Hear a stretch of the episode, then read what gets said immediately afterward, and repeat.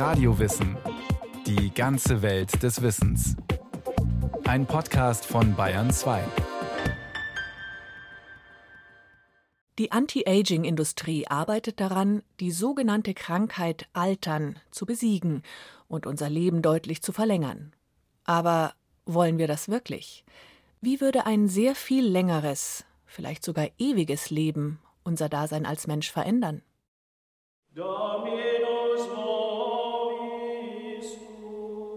Rom im Jahre 1492.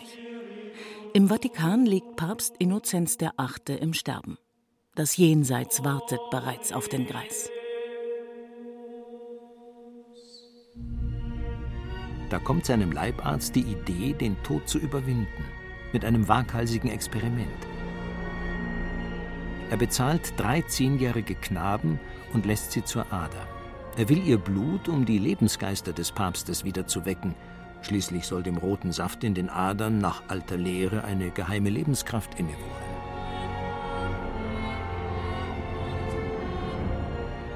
Keines der drei Kinder überlebt die Prozedur. Und der Papst? Er trinkt das Blut. Doch er bleibt so krank wie zuvor und stirbt kurze Zeit später. Ob sich die Geschichte genau so zugetragen hat, lässt sich heute nicht mehr klären. Aber sie zeugt, wie viele Beispiele, vom erbitterten Versuch, dem Lauf der Dinge ein Schnippchen zu schlagen. Vom Menschheitstraum, über die eigene Vergänglichkeit zu walten und das Altern zu überwinden. Und damit eng verbunden auch vom Hochmut, sich gegen die Gesetze der Natur aufzulehnen. Es stellt sich nur die Frage, warum eigentlich? Wie wäre es denn, den Tod zu überwinden, ja gar unsterblich zu sein? Wären wir noch dieselben Menschen, mit denselben Charakterzügen, Bindungen und Werten? wäre es in einem ewigen Leben vielleicht sogar einfacher, ein gelungenes Leben zu führen. Oder aber wäre alles ganz anders, ganz schrecklich anders. Aber zunächst ist die Unsterblichkeit rein hypothetisch, also nur ein Gedankenexperiment, das nichts mit der Realität zu tun hat, oder wird sie tatsächlich möglich sein? Vielleicht schon früher, als wir denken. Fest steht, wir werden durchschnittlich immer älter. Allein seit Ende des 19. Jahrhunderts hat sich unsere Lebenserwartung in Deutschland mehr als verdoppelt. Menschen, die um 1870 auf die Welt kamen, konnten nicht davon ausgehen, älter als 40 Jahre zu werden. Heute hingegen liegt die Lebenserwartung bei etwa 80 Jahren. Die von Frauen knapp darüber, die von Männern knapp darunter. Die Gründe? Seife und sauberes Wasser, gesünderes Essen und bessere Arbeitsbedingungen, steigender Wohlstand und natürlich der medizinische Fortschritt. Doch heißt das, dass es so weitergeht bis zur Unsterblichkeit?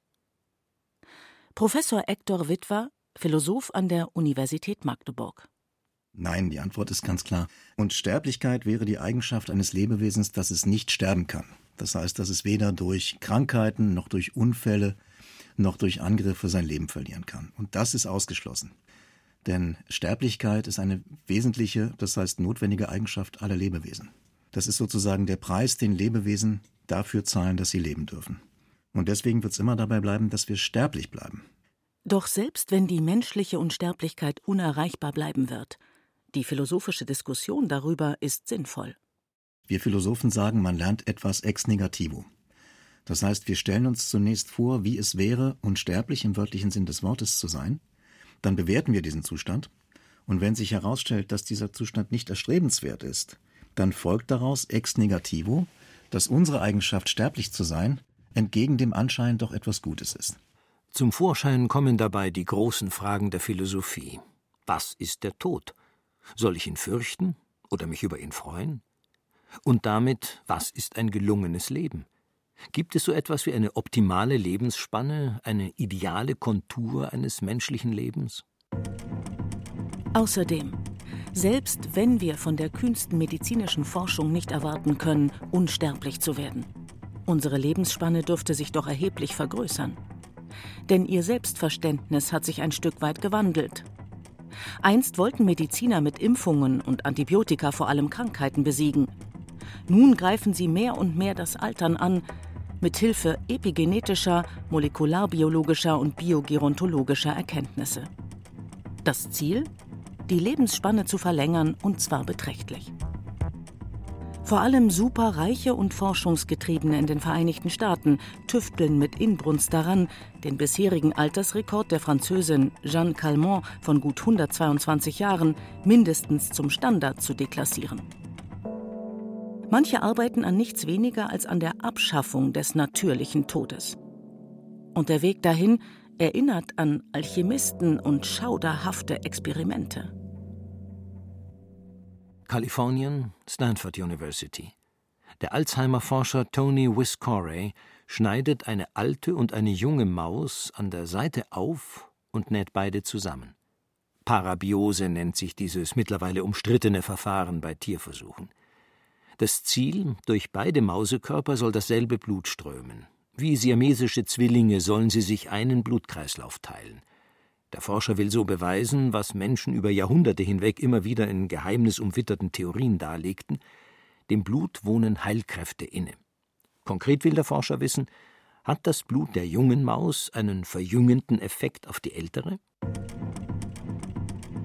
Tatsächlich als hätte die alte Maus von der Quelle der ewigen Jugend genippt. Sie ist fitter, ihr Herz kräftiger, ihr Fell glänzender, auch das Gedächtnis soll wieder besser funktioniert haben. Die vorläufige Erkenntnis der Forscher? Im jungen Blut befinden sich Proteine, die dem Alterungsprozess entgegenwirken können. Ob solch eine Verjüngung auch bei Menschen funktioniert? Man weiß es nicht. Doch die Nachfrage nach verheißungsvollen Experimenten ist da, vor allem im geldigen und unsterblichkeitseuphorischen Silicon Valley.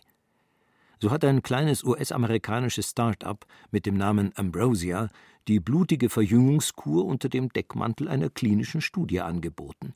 Kunden ab 35 Jahren konnten sich das Blutplasma von jüngeren Menschen spritzen lassen für 8000 Euro pro Liter.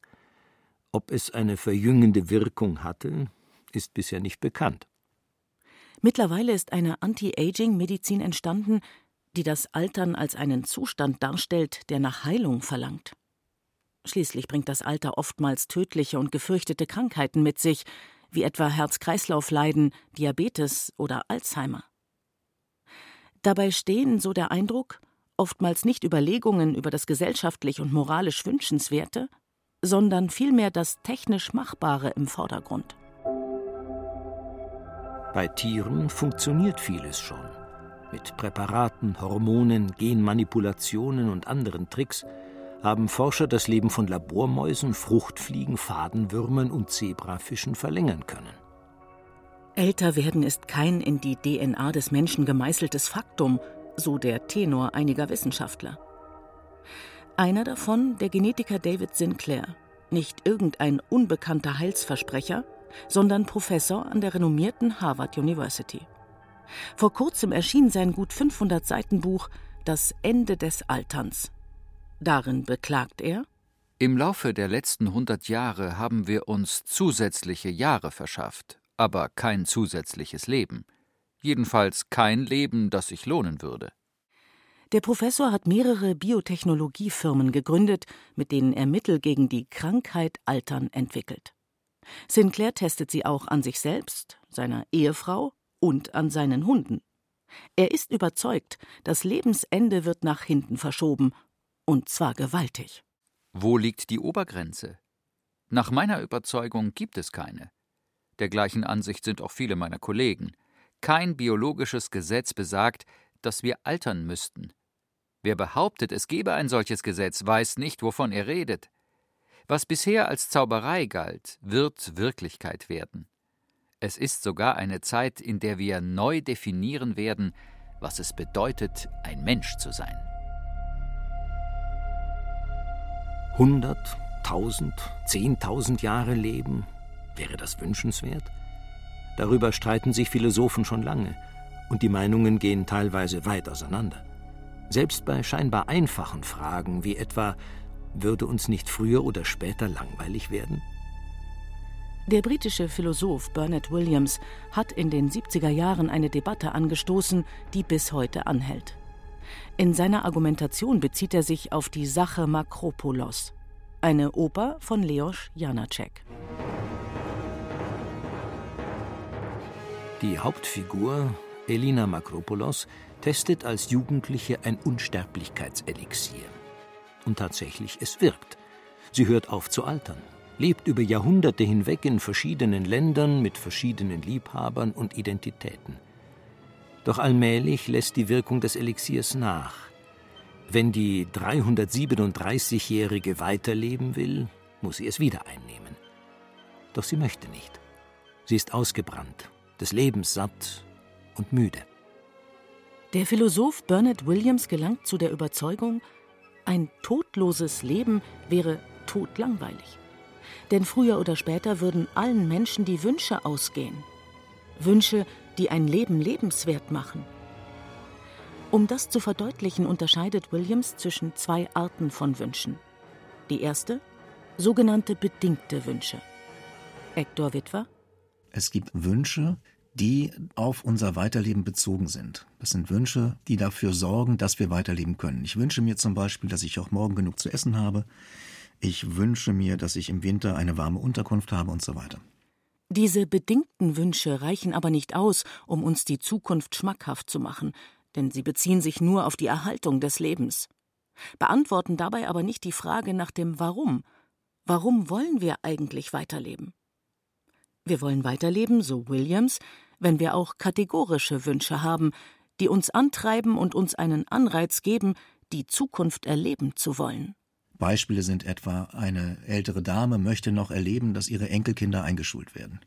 Jemand möchte Professor werden, der nächste möchte Chefarzt werden oder man möchte den 60. Geburtstag feiern. Das sind kategorische Wünsche. Und Williams sagt nun, nur solange ein Mensch kategorische Wünsche hat, hat er einen guten Grund, sein Leben fortzusetzen. Und das erscheint auch erstmal sehr plausibel. Williams geht aber noch weiter und behauptet, früher oder später kämen jedem Menschen diese kategorischen Wünsche abhanden, weil irgendwann alle Wünsche erfüllt würden oder endgültig unerfüllt blieben. Ein Mensch würde außerdem irgendwann auch keine neuen Wünsche mehr entwickeln, wenn man nicht von einer sich beliebig verändernden Identität ausgeht. Ich glaube, dass äh, Williams da auf unzulässige Art und Weise verallgemeinert. Die Unterschiede zwischen den einzelnen Menschen sind ja bereits bei uns Sterblichen sehr stark ausgeprägt. Es gibt Menschen, die sich sehr schnell langweilen, die mit ihrem Leben wenig anzufangen wissen. Und es gibt bekanntlich andere Menschen, die immer so viele Projekte und Wünsche haben, dass die Stunden, die sie am Tag zur Verfügung haben, gar nicht reichen. Aber wie sieht es mit Menschen aus, die nur sehr wenige Interessen und Wünsche haben? Tragen die sich in ihrer Wirkung nicht ab? Verkehren sich die Freuden eines paradiesischen Strandurlaubs einer leidenschaftlichen Affäre oder eines Fußballspiels nach der tausendsten Wiederholung nicht in ihr Gegenteil? Eins steht fest, es gibt Menschen, die verhältnismäßig lange, zum Teil mehrere Jahrzehnte lang, immer wieder Spaß an den gleichartigen Beschäftigungen haben. Manche Menschen gehen jahrzehntelang ins Fußballstadion und finden es niemals langweilig, sich immer wieder ein Fußballspiel anzuschauen. Andere Menschen gehen jahrzehntelang in die Oper und langweilen sich niemals bei der Opernaufführung. Das scheint mir eher dafür zu sprechen, dass es prinzipiell möglich ist, das Interesse aufrechtzuerhalten. Außerdem würde sich die Welt, so die Kritik an der Argumentation von Williams, weiterhin verändern. Und mit Veränderungen entwickeln Menschen womöglich auch neue Wünsche. Aber trotzdem, würde in einem ewigen Leben nicht alles, Projekte und zwischenmenschliche Beziehungen etwa an Wert verlieren? Würde ein unendlich langes Leben nicht jede Frage nach dem Sinn des Lebens ad absurdum führen? In dem Roman Alle sind sterblich von Simone de Beauvoir sind alle Menschen, wie der Titel andeutet, sterblich, bis auf die Hauptfigur Fosca, der darunter leidet. Seine Unsterblichkeit hebt ihn aus den Angeln des menschlichen Wertesystems. Phlegmatisch geistert er durch eine für ihn sinnbefreite Welt. Für alle anderen ist die Lebenszeit kostbar. Man muss sich entscheiden, mit welchen Menschen man beispielsweise zusammenlebt. Für ihn hat die Zeit weniger Wert, weil er grundsätzlich alles nachholen kann. Hinzu kommt, dass er einen gewissen Lebensüberdruss empfindet. Und dieser Lebensüberdruss rührt daher, dass er das Gefühl hat, alles schon erlebt zu haben. Wenn er sich wieder verliebt in eine Frau, dann hat er den Eindruck, dass er zum 100. oder 200. Mal das Gleiche erlebt. Ja, die Phase der Euphorie, die sich dann legt, die wird dann ersetzt durch ein Gefühl der Zuneigung und später schwindet das Ganze. Er hat den Eindruck, dass er prinzipiell nichts Neues mehr erleben kann.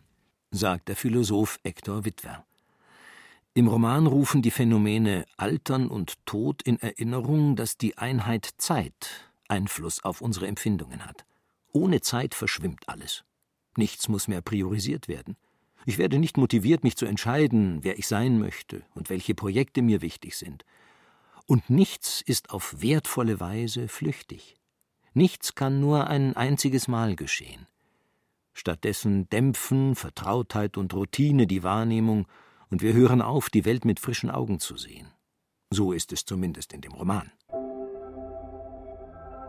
Es steht die Frage im Raum, ob vielleicht ausgerechnet die beängstigende Vergänglichkeit und der immer mal wieder pieksende Stachel der Endlichkeit die besten Seiten des Menschen hervorgebracht haben. Hingabe, Entschlossenheit, Mitgefühl und liebevolle Bindungen. Zumindest in der Form, wie wir sie heute wahrnehmen und schätzen. Doch nicht nur unser Wertesystem könnte sich verändern, auch unser Selbstverständnis. Vor allem, weil wir uns zeitlich entfremden würden, meint Wilhelm Schmid, außerplanmäßiger Professor für Philosophie an der Universität Erfurt. Menschen fühlen sich in einer Zeit beheimatet. Das bemerken alle Menschen dann, wenn sie älter werden und aus ihrer Zeit rausrutschen, weil die Zeit sich zwischenzeitlich verändert hat, die Mode hat sich verändert, der Architekturstil hat sich verändert, der Musikstil hat sich verändert und plötzlich träumen sie von früheren Zeiten. Und das weckt Nostalgie, die nicht sein müsste, wenn wir uns auch in der jetzt gegenwärtigen Zeit beheimaten könnten. Das fällt älter werdenden Menschen aber extrem schwer. Warum? Weil ihre Heimat in einer anderen Zeit ist. Unser zeitlicher Orientierungssinn, so die Vermutung, käme uns abhanden. Und damit auch die Fähigkeit, uns innerhalb der Gesellschaft zu verorten. Ich glaube, dass Menschen, so wie sie eine räumliche Umgebung brauchen mit Horizonten, auch eine zeitliche Umgebung brauchen mit Horizonten. Eine Horizontlosigkeit, wie sie beim unsterblichen Leben der Fall wäre, ist möglicherweise nicht gut lebbar.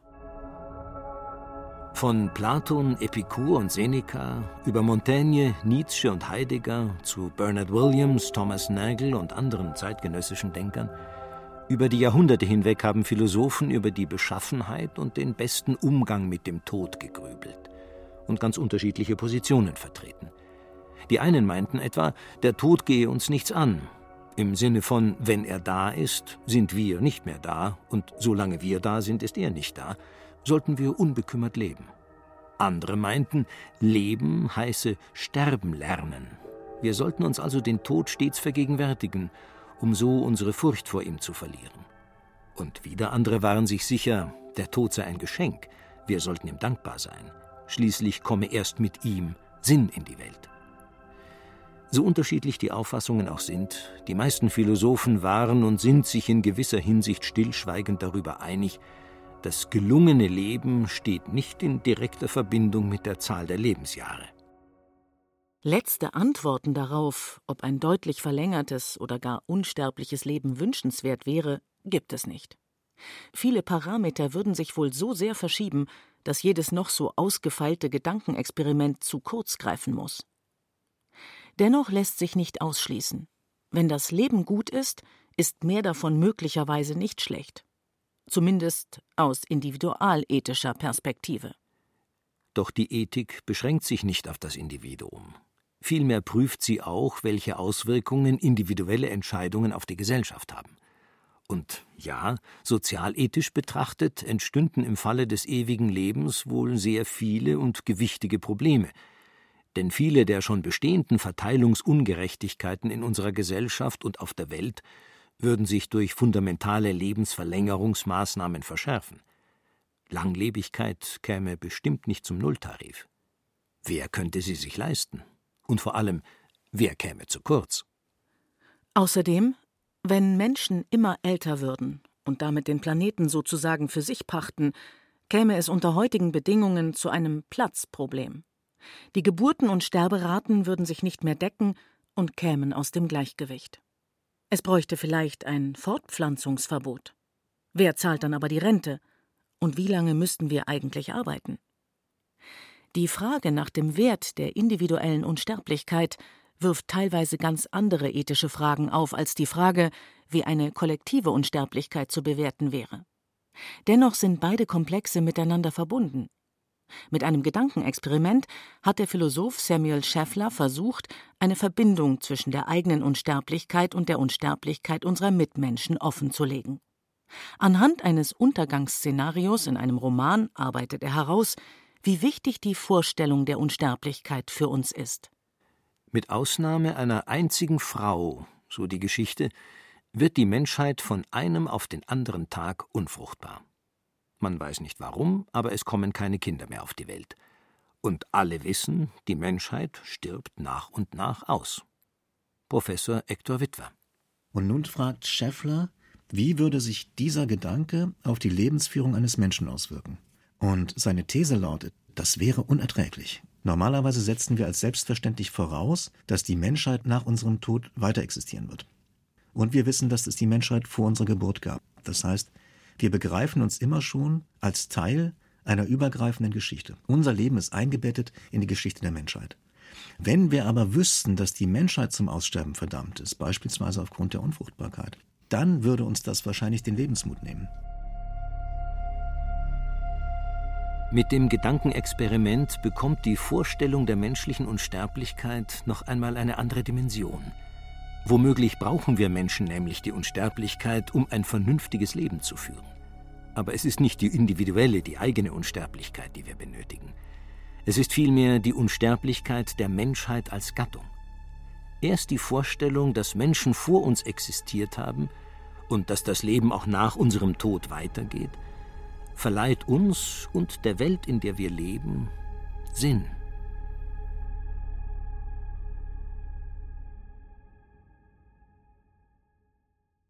Das war Radio Wissen, ein Podcast von Bayern 2.